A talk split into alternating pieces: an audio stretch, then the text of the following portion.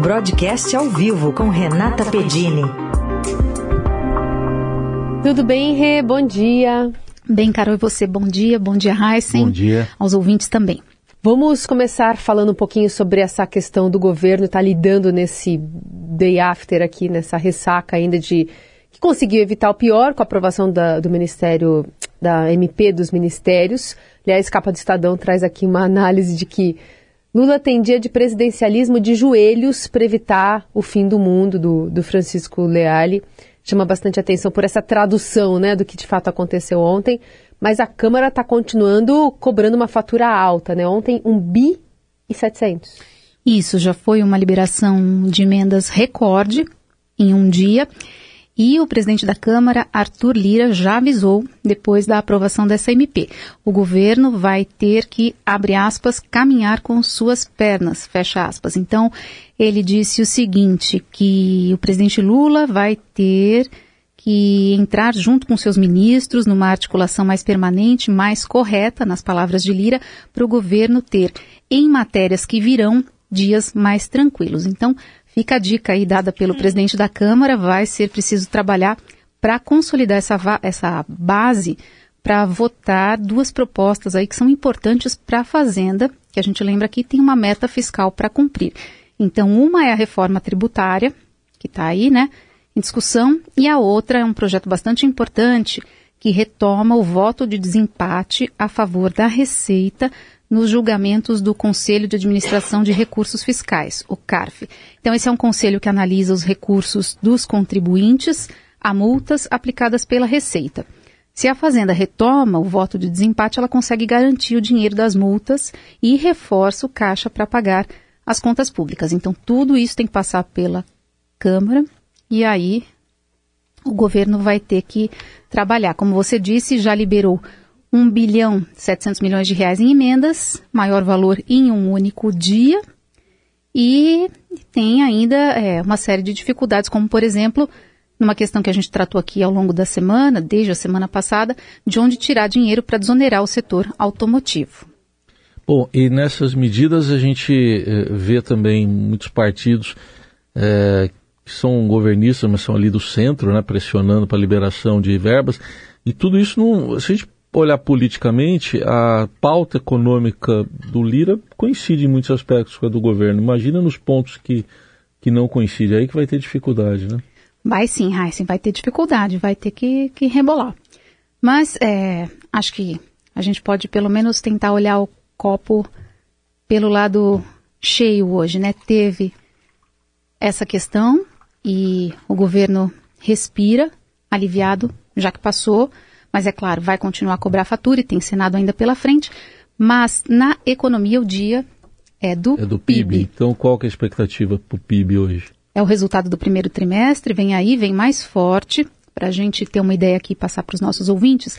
No início do ano, a primeira pesquisa Focus, que é um levantamento que o Banco Central faz com o mercado financeiro para saber o que, que o mercado está esperando, a expectativa para esse ano de 2023 era 0,8%.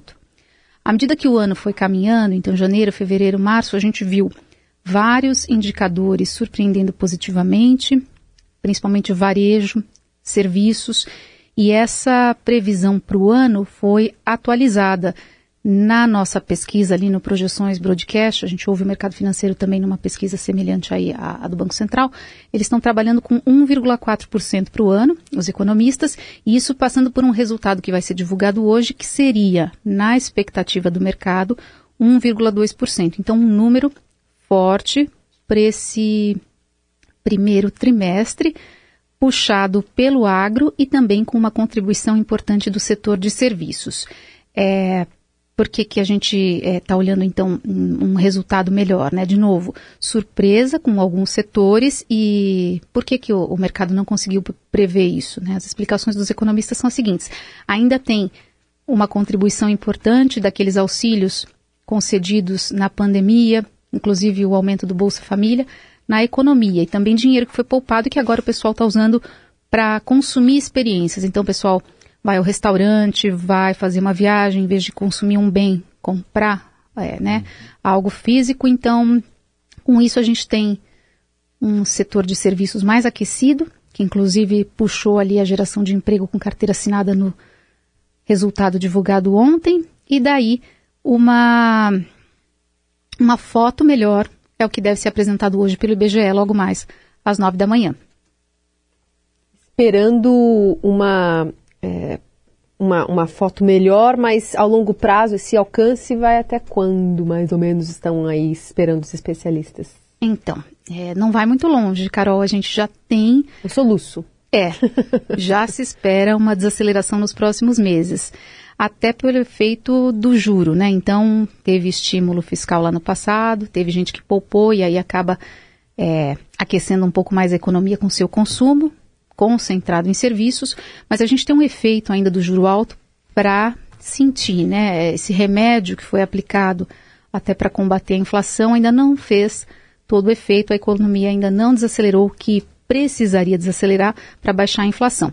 Então já é esperado que continue a fazer efeito e que a partir do final aí do segundo trimestre, que é onde a gente está agora, né? A gente uhum. vai ver esse dado mais para frente, frente e vamos ver no terceiro trimestre também uma perda de tração da economia. Esse vai ser um desafio para o governo.